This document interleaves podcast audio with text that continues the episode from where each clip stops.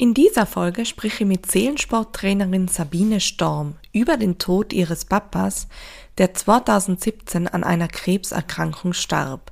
Wir sprechen über Vatertage und ihren persönlichen Trauerweg, was ihr dabei geholfen hat und was überhaupt nicht. Und wie sie heute selber mit Seelensport trauernde Menschen begleitet. Trauerwelle. Dein Seelensport-Podcast für einen sicheren und bewegten Umgang mit all deinen Trauergefühlen. Mit und von Kathi Bieber.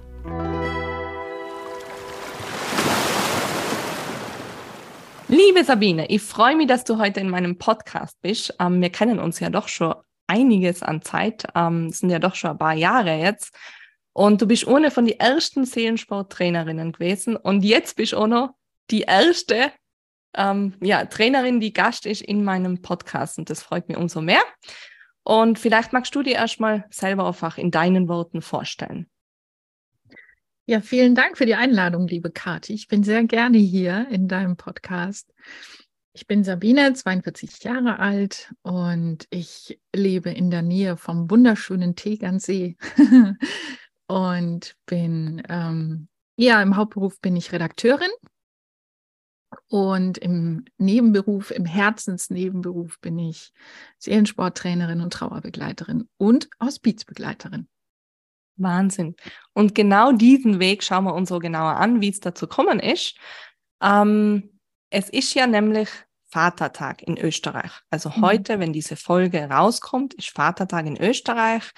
Und es gibt ja viele Menschen, die eben gerade an diesem Tag ihren Papa vermissen, weil er eben verstorben ist oder weil es ein schwieriges Verhältnis gibt oder andere Gründe da sind. Und bei dir ist ja oder Papa verstorben. Magst du da vielleicht einmal erzählen, wie war das, was ist passiert? Ja, mein Papa ist 2017 gestorben. Er hatte Krebs und wir haben ungefähr vier Wochen vor seinem Tod von seiner Diagnose erfahren. Und dann hat mir die Ärztin gesagt, dass es keine Hoffnung mehr auf Heilung gibt. Und mich hat es getroffen wie ein Schlag, natürlich, ja. Und ähm, die Zeit zwischen der Diagnose und seinem Tod war, ja, war sehr intensiv natürlich, war sehr traurig, war auch für mich sehr verwirrend und äh, ich, ich wusste überhaupt nicht, wie ich umgehen soll mit dieser Situation weil ich vorher keine, keinen Zugang hatte zu Tod und Trauer und Sterben. Ich habe diese Themen ganz erfolgreich verdrängt. Ich, ich wollte damit nichts zu tun haben und dachte immer, es trifft nur die anderen, naiverweise. Und dann mhm. stirbt mein Papa, der ein sehr, sehr wichtiger Mensch war für mich. Und gleichzeitig war es auch nicht immer leicht mit uns beiden. Mhm. Ja, und dieses schwierige Verhältnis, wir haben ja schon im Vorhinein ein bisschen drüber geredet, ist ja immer wieder auch Thema bei dir gewesen und auch vor allem in deiner Trauer. Gell? Und ähm, es ist ganz oft so, dass wenn eben ein schwieriges Verhältnis da ist oder war, dann wird von außen oft so vorgegeben, du hast ja jetzt gar kein Recht auf Trauern oder man denkt es auch von sich jetzt, gell? Ähm, eigentlich darf ich doch jetzt gar nicht so traurig sein wie jetzt jemand anderer, der besseres Verhältnis vielleicht hat. Wie war das für die jetzt so? Wie hast du das erfahren? Also das war für mich in der Phase, in der er so krank war, zum Schluss war das schon schwierig, weil ich sehr, naja, ich war so unsicher und orientierungslos. War ich jetzt zu ihm ins Krankenhaus oder mache ich das nicht? Und ich habe dann mit Menschen gesprochen, die mir nahe gestanden haben und die haben gesagt, fahr hin. Und das habe ich dann gemacht und das war wunderschön und unfassbar traurig zugleich. Wir haben Erinnerungen geteilt und er lag da in seinem Bett und wir haben irgendwie, wir haben gelacht, er hat rumgealbert und es war, mm, also dieses, die, diese Spannungen, die wir vorher hatten, die waren in dem Moment kein Thema mehr. Also wir haben uns schon in den Jahren, bevor er ähm, so krank wurde, haben wir uns langsam angenähert, ja. Aber wir haben eben auch viele Jahre gehabt, in denen hatten wir gar keinen Kontakt. Und das wussten auch Menschen in meinem Umfeld, äh, dass ich keinen Kontakt zu meinem Vater hatte. Und ja, das ist mir schon auch passiert, dass im Nachhinein dann Menschen aus diesem Umfeld auf mich zugekommen sind und gesagt haben, ich verstehe gar nicht, dass dich das so umhaut. Äh, ihr hattet doch keinen Kontakt. Oder das war, du warst doch so oft so wütend auf ihn und, und das war doch so schwierig und so. Und ich wusste in dem Moment überhaupt nicht, was ich darauf antworten soll. Mhm. Äh, heute würde ich anders damit umgehen. Ja, heute würde ich sagen, hör mal zu. das ist mein Papa und das wird immer mein Papa bleiben. Ja, der war gerade als ich klein war, war der mein Held, der war mein wichtigster Berater, der war alles für mich. Und der Papa bleibt der Papa. Und das, das gilt auch für die Mama oder für andere Menschen, die sterben, zu denen wir vielleicht ein schwieriges Verhältnis hatten oder wo es Streit gab, äh, bevor die gestorben sind, wenn man sich nicht verabschieden konnte oder so. Deswegen darf man trotzdem traurig sein. Das ist ganz normal, aber dieses, diese Bemerkungen aus dem Umfeld, die haben mich dann auch verunsichert. Ich selbst war auch verunsichert, weil ich dachte, also manchmal habe ich mir gedacht, woher kommt denn all diese Liebe? Das mhm. war doch mhm. so schwierig zwischen uns und woher ich, ich konnte mit diesen ganzen Gefühlen überhaupt nicht umgehen.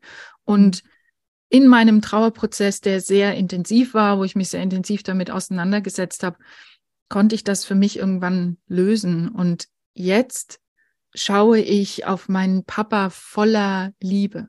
Das, mhm. was bleibt, ist Liebe. Und ich mhm. weiß, dass er immer bei mir ist und das, was war, ist vergangen und ähm, er bleibt. Mhm. Er bleibt. Das ist schön.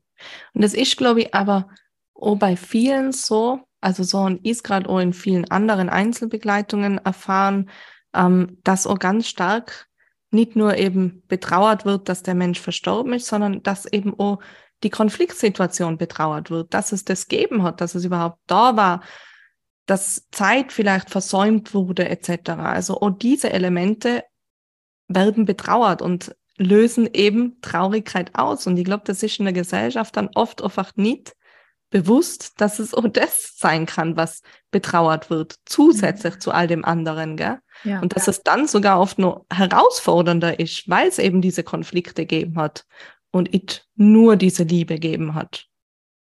Absolut. Und das, also das geht mir auch manchmal heute noch so, gerade die, die allerletzten Tage meines Papas, wäre, würde das jetzt heute passieren, gäbe es für mich überhaupt gar keinen Zweifel, bei ihm zu sein. Mhm.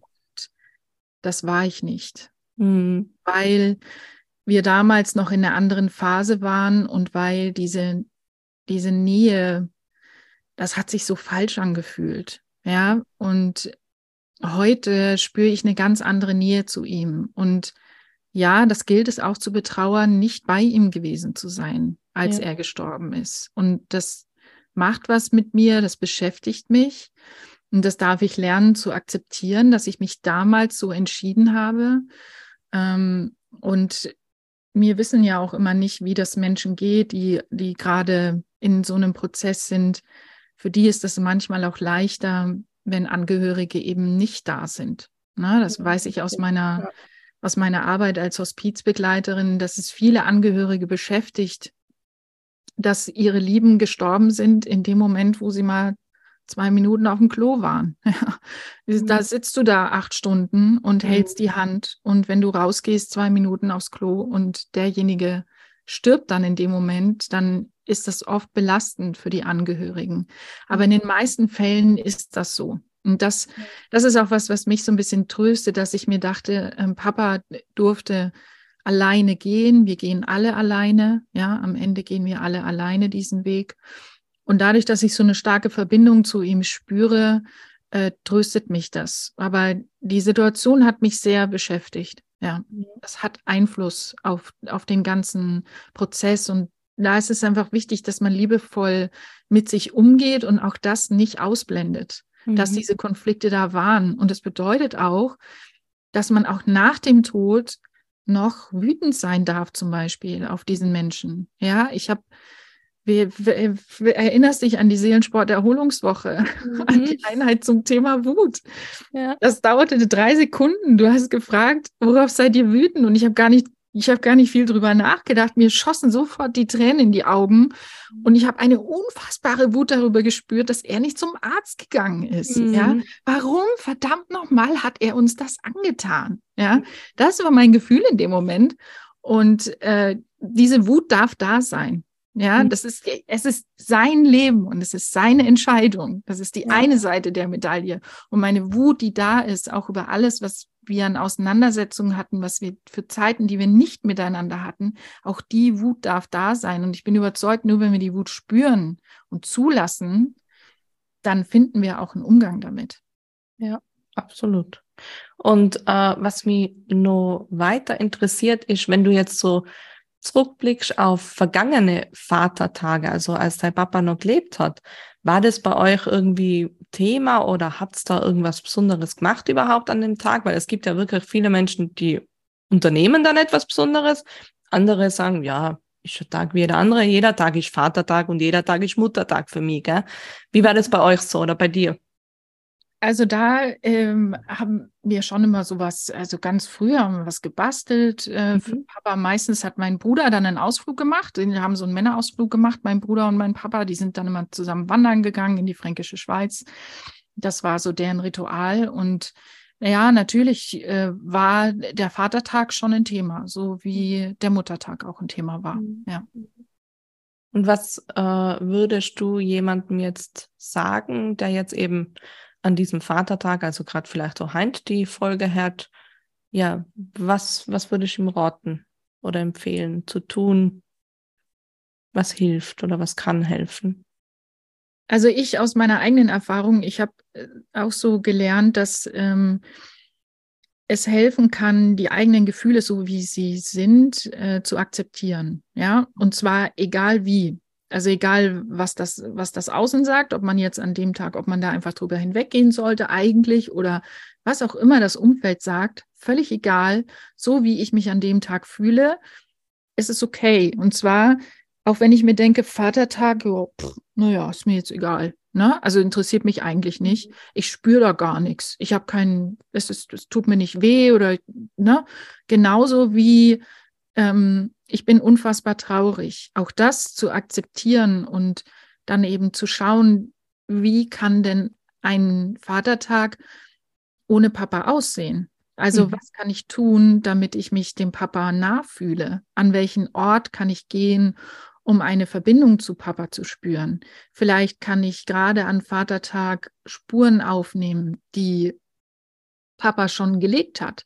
Vielleicht würde man dann einfach diese Wanderung zusammen mit anderen Menschen machen, so wie mein Bruder das mit ihm gemacht hat, da nochmal wandern auf der Strecke oder was auch immer. Und was übrigens aus meiner Sicht genauso okay ist, und das habe ich auch oft gespürt, ist eine totale Wut darauf, dass auch dieses ganze Vatertagsgedöns, ja, bei Instagram und weiß ich nicht wo, du wirst zugeschmissen mit Sachen über Vatertag und ich habe es gehasst. Vor allem am, beim ersten Mal habe ich mir gedacht, lasst mich zum Teufel in Ruhe mit Vatertag. Ja. Ich war so unglaublich wütend auch an dem Tag und auch das ist in Ordnung. Mhm. Mhm. Total. Und äh, das ist ja eben bei ganz vielen Tagen, also sei es Muttertag oder Valentinstag für Paare, da ist es auch immer ganz extrem, gell? Ähm, da ist natürlich das ganze Marketing, die ganzen Firmen sind nur darauf ausgelegt und man kommt fast nicht aus. Auch wenn man es eben selber so gar nicht gefeiert hat, wirklich, oder bewusst erlebt hat mit seinem Papa, mhm. kommt man nicht dran vorbei. Es ist einfach dann überall dieser Begriff und es erinnert natürlich ständig ähm, nur mehr, dass eben an diesem Tag der Papa nicht da ist. Ja, und. Ähm, was hast du zum Beispiel an deinem letzten am letzten Vatertag. Bei euch in Deutschland ist ja im Mai, so viel ich weiß. Mhm. Bei uns in Österreich eben im Juni immer.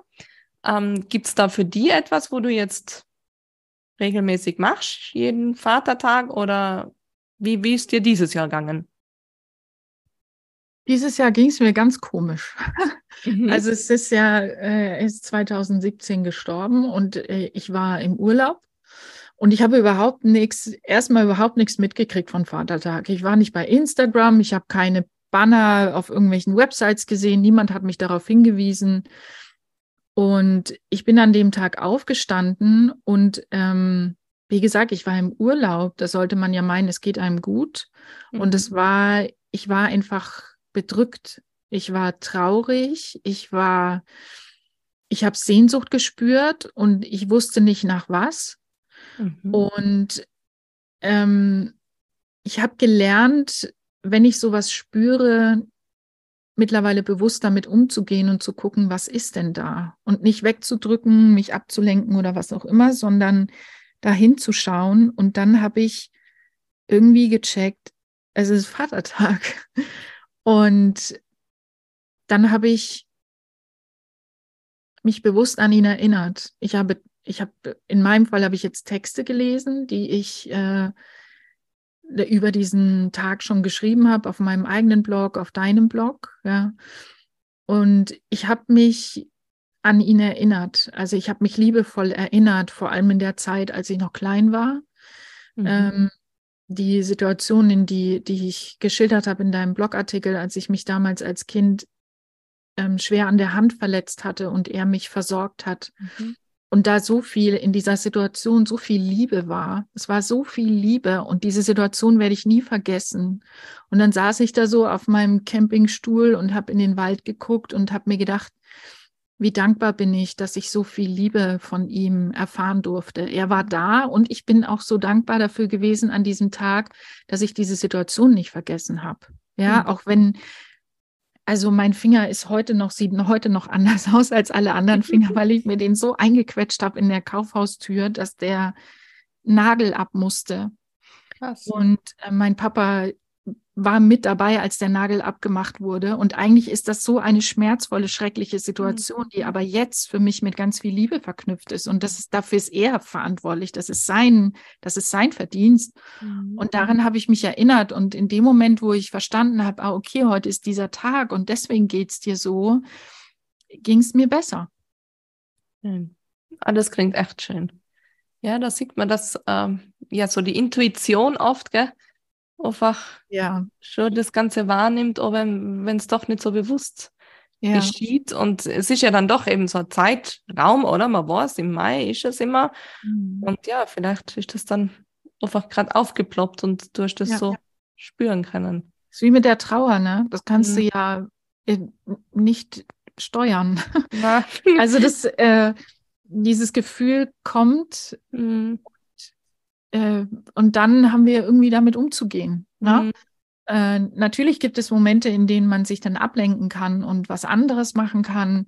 Äh, manchmal geht das auch einfach nicht anders, ja, dass man halt was anderes macht. Aber solange ich die Möglichkeit habe, mich bewusst einem Gefühl zu widmen und reinzuspüren, tue ich das auch, weil es mir mit dem Verdrängen nicht so gut geht. Ich bin kein, keine gute Verdrängerin. Ja, voll. Gut.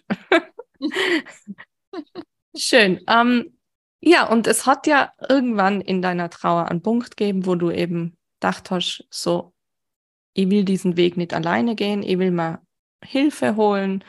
Ähm, und dann bist du beim Seelensport gelandet.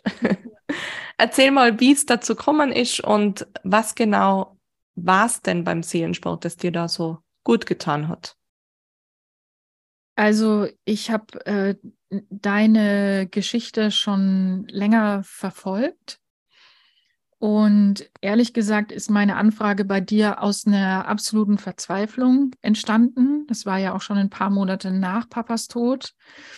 Ich bin einfach im Leben und im Alltag nicht gut klargekommen. Ich habe mich sehr verändert.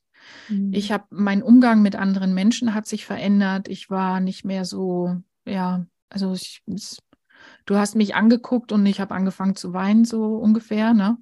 Und irgendwann geht das Leben aber weiter. Und dann ging auch der Job weiter. Und ähm, ich habe mich schwer getan. Ich habe alles sehr persönlich genommen und ich habe das Gefühl gehabt, ich habe keine Möglichkeit, mich zu schützen ähm, und umzugehen mit diesen Gefühlen. Welche Gefühle da alle sind, habe ich eigentlich erst im Seelensport richtig gelernt. Ne?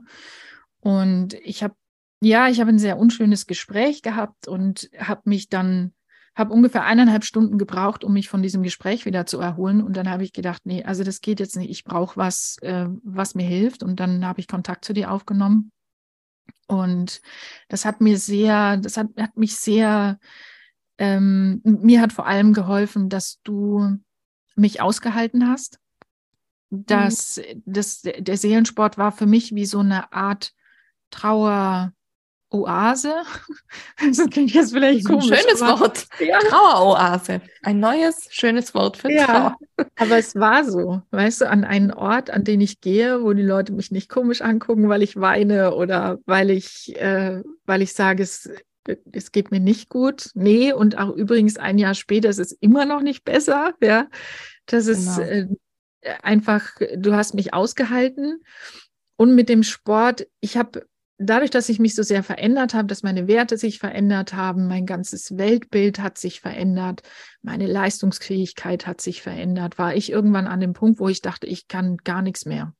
Also vor allem im Job hatte ich das Gefühl, ich kann überhaupt nicht mehr mithalten. Null. Ich kann nichts mehr. Ich kann mich nicht mehr konzentrieren. Ich kann nicht mehr, ich kann, ich, ich bin überhaupt nicht mehr proaktiv. Ich habe nur noch funktioniert und das in meinen Augen ziemlich schlecht. Ja. Und der Sport hat mir aber gezeigt, ich kann noch was, denn ich war ja extrem unsportlich. Die schwierigste Übung im Seelensport war für mich der Schneidersitz. Da hast du mich richtig mitgequält. ja, das, ich kann mich nur erinnern. Und immer diese, dieser Einstieg, der eigentlich ja entspannend und angenehm sein soll. Ich saß da immer und meine Beine haben gezittert und ich dachte, das tut so weh. Aber äh, ich habe trotzdem, jetzt sitze ich stundenlang im Schneidersitz, ja. weil ich das, weil ich diese Erfolge gesehen habe. Ja, und irgendwann fiel es mir dann auch wieder leichter im Job, weil ich morgens eingestiegen bin mit ein paar Minuten Seelensport, habe ich jeden Morgen gemacht. Und es hat mich geschützt. Und wenn ich dann in Situationen saß, die mich vorher total überfordert haben, wo ich nicht gewusst hätte, wie gehe ich damit um, habe ich an die Übungen gedacht, zum Beispiel zum Thema Selbstschutz. Ja, ähm, ich bin nicht hilflos ausgeliefert Situationen, in denen ich mich überfordert fühle, sondern ich kann mich selbst beschützen. Und das habe ich gelernt im Seelensport. Und du, also mir hat vor allem auch dieses Individuelle geholfen. Ne? Mhm. Für mich wäre halt ein Fitnessstudio nichts gewesen. Zum einen, weil ich die ganze Zeit geheult habe. Ich konnte keine laute Musik ertragen. Und ähm, ich fand das immer so faszinierend. Du hast mich zu Beginn der Stunde immer gefragt, wie fühlst du dich denn heute? Und dann habe ich dir gesagt, was mich beschäftigt hat in der letzten Woche. Und dann hast du Übungen gemacht, die einfach eins zu eins auf diese Gefühle gepasst haben. Und ich habe mir gedacht, wie macht sie das? Warum passt das hier alles so gut? Also es ist kein, es ist halt nicht so, dass Yoga, wo man dann mit dem Ziel hingeht, sich zu entspannen oder den Körper zu stärken oder so, sondern die Kombination aus meine Trauer darf sein und ich stärke meinen Körper, das hat mir geholfen. Ja, schön, schön auf den Punkt gebracht. ah, das berührt mich immer wieder, wenn du so erzählst und vor allem, wie du jetzt selber einfach über Gefühle und äh, über die Übungen und so, also wie professionell du jetzt selber einfach sprichst, gell, und wie mhm. selbstsicher und selbstbewusst. Wie gesagt, ich kenne dich ja auch noch aus dieser Zeit und wie verunsichert du oft warst. Ja. Und jetzt einfach so viel Stärke in dir da ist und so viel Sicherheit und im Umgang mit der eigenen Gefühlswelt und jetzt auch noch äh, in der Begleitung darin. Also mhm. berührt mich immer wieder selber voll. Ja, mich auch, ja. Und ich glaube, das hätte ich nicht geschafft, wenn ich nicht getrauert hätte. Mhm. Weißt du, wenn ich das nicht durchlebt hätte, wenn ich nicht all diese Gefühle mit einer achtsamen Begleitung kennengelernt hätte und vor allem festgestellt hätte, ich bin diesen Gefühlen nicht machtlos ausgeliefert. Ja, total, total. Und so neben dem Seelensport, was hat dir schon so geholfen in deiner Trauer? Also einerseits eben Gefühlen Raum zum Geben, in den Körper zum Spüren, Bewegung über Seelensport, anderes noch? Mir haben Menschen geholfen, die mir zugehört haben, die mich nicht verurteilt haben, die vor allem, die bei mir geblieben sind. Ähm, ich muss immer wieder denken an meine wundervolle Freundin Tatjana, die ganz still und achtsam an meiner Seite war und die ähm, in meinem Büro saß am 1. Oktober 2018, also knapp ein Jahr nach Papas Tod. Und dann hatte sie so eine kleine Kiste dabei. Und in dieser Kiste waren 31 kleine Pakete. Und diese Pakete, da war überall so, waren so Süßigkeiten drin. Ja, also ein Snickers und Mars und sie weiß, ich liebe Süßigkeiten. und dann hat sie nur zu mir gesagt, der Oktober ist, glaube ich, kein so leichter Monat für dich. Deswegen habe ich dir einen besonderen Adventskalender gebastelt. Und oh, da kriege ich einen Kloß im Hals, wenn ich so ja. erzähle, weil ich das einfach so, das hat mich so berührt. Mhm. Also, wow, das ist, glaube ich, eine super Inspiration und Idee, um wirklich einer Freundin vielleicht was zum Schenken, die gerade ja. in Trauer ist. Oder vielleicht sich selber sogar. Warum nicht? Oh, sich selber, gell? Also, ich finde das gerade eine voll schöne Idee, einen eigenen Achtsamkeitskalender, egal ob es genau. 30 Tage oder 10 Tage, vielleicht selber ja, kleine Sprüchler zum Schreiben oder eben jeden Tag eine kleine Süßigkeit, ähm, was auch immer man mag, sich ja. dazu schenken. Aber das ist schon extrem schön, wenn man einfach weiß, man wird von Freunden so getragen und äh, ausgehalten, obwohl man jetzt halt wie eine neue Person ja auch auf dich, gell? Genau. Genau. Also ich habe auch eine Freundin, äh, meine beste Freundin äh, in Berlin, die, äh, die hat wirklich, ich glaube, das erste Jahr jeden Tag in der Früh mir SMS oder WhatsApp geschickt. Ähm, sie schickt mir ganz viel Kraft, egal was halt ist. Sie denkt an mich, sie ist da und so weiter. Also ich habe mich immer begleitet von ihr gefühlt, obwohl sie so weit entfernt von mir gelebt hat oder ja. noch immer lebt. Gell? Ja. Das ja. war für mich auch so tragend durch diese Tage und immer gewusst, da ist jemand, ähm, ja, der denkt ganz fest an mich zu jeder Zeit und ist immer da, so in meiner Nähe, obwohl er eben, also im, im Herzen halt in der Nähe und das hilft schon immens. Ja, auch wenn man das Gefühl hat, im Umfeld sind Menschen, die haben keine Angst vor einem, weil man ja zu komisch geworden ist und, ja. und immer sagt, wenn man gefragt wird, wie geht's dir, immer sagt, ja, naja, schlecht halt geht's. Ja. Äh, danke fürs Fragen. Nächste Frage. Ja. Also das muss man auch aushalten können. Und die Menschen, die bei mir geblieben sind, die, die haben mir am meisten geholfen. Und ich war auch in Trauergruppen. Das hat mir auch geholfen, mhm. einfach weil ich da auch das Gefühl hatte, ich bin nicht so ein Alien. In der, Im Rest der Gesellschaft hatte ich oft das Gefühl, mit mir stimmt was nicht, weil ich immer noch trauer. Ja, ja. also teilweise haben sie in, in, in sich Leute in meiner Familie anhören müssen direkt nach der Beisetzung. So, jetzt gut, ne? Jetzt geht's weiter. Jetzt, jetzt geht das Leben wieder weiter. Nach der Beisetzung. Da geht's ja, ja manchmal erst richtig los. Also was ist denn das für ein Bullshit? Ja. ja. Und je, je öfter du das gesagt bekommst, desto unsicherer fühlst du dich. Und in diesen Trauergruppen habe ich aber gemerkt, es geht nicht nur mir so. Ja, es, natürlich können Trauergruppen auch belastend sein, wenn man dann von anderen die Geschichten hört, aber ich habe das immer als sehr verbindend erlebt und mhm. das hat mhm. mir wirklich gut getan. Mhm. Schön. Ja. Schön. Ja, und äh, vom beruflichen her hat sich ja ebenfalls sehr viel verändert bei dir. Eben, du hast ja angefangen, selber mit dir eben Seelensport zu machen, eben vor allem durch meine Begleitung auch. Aber irgendwann bist du an einen Punkt gekommen, wo du gesagt hast, hm, irgendwie würde ich gern selber Menschen begleiten, die in Trauer sind. Und hast dann eben den Seelensporttrainerschein gemacht. Also du bist mittlerweile erfolgreich Seelensporttrainerin und noch mehr, du bist Trauerbegleiterin, Hospizbegleiterin. Erzähl mal von diesem Weg, wie es dazu gekommen ist. Ja, hat es da irgendwie einen Punkt gegeben bei dir, wo du gesagt hast, so jetzt war die Trainerin oder so jetzt war die Trauerbegleiterin oder ja, wie, wie ist das so dazu gekommen? Ja, ich habe schon am Anfang ziemliche Zweifel gehabt, ob ich das machen soll, weil ich eben selber so unsportlich war. Mir dann dachte, also, ich, also vor, vor ein paar Jahren wäre für mich nichts weiter entfernt gewesen als der Gedanke, Trainerin zu werden. Ich niemals, ja. Kommt mir bekannt vor.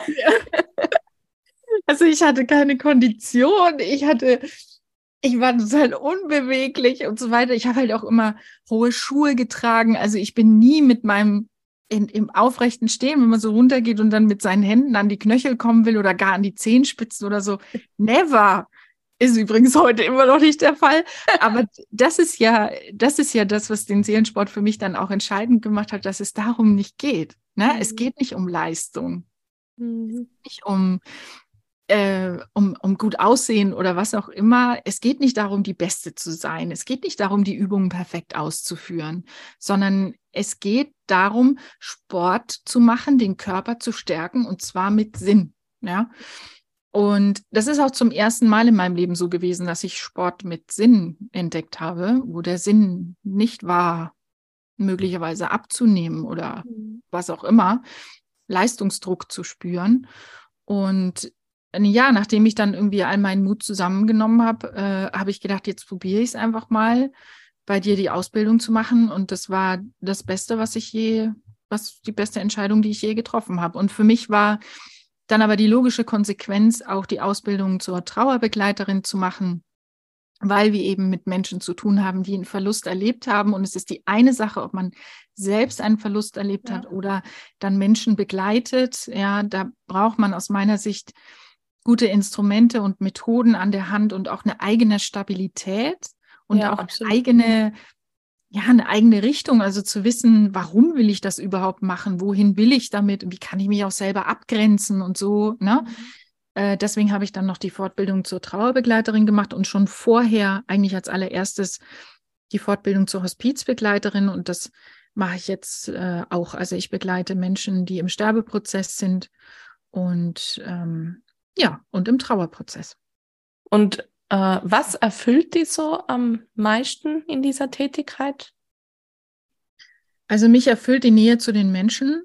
Mich erfüllen echte Begegnungen und Gespräche.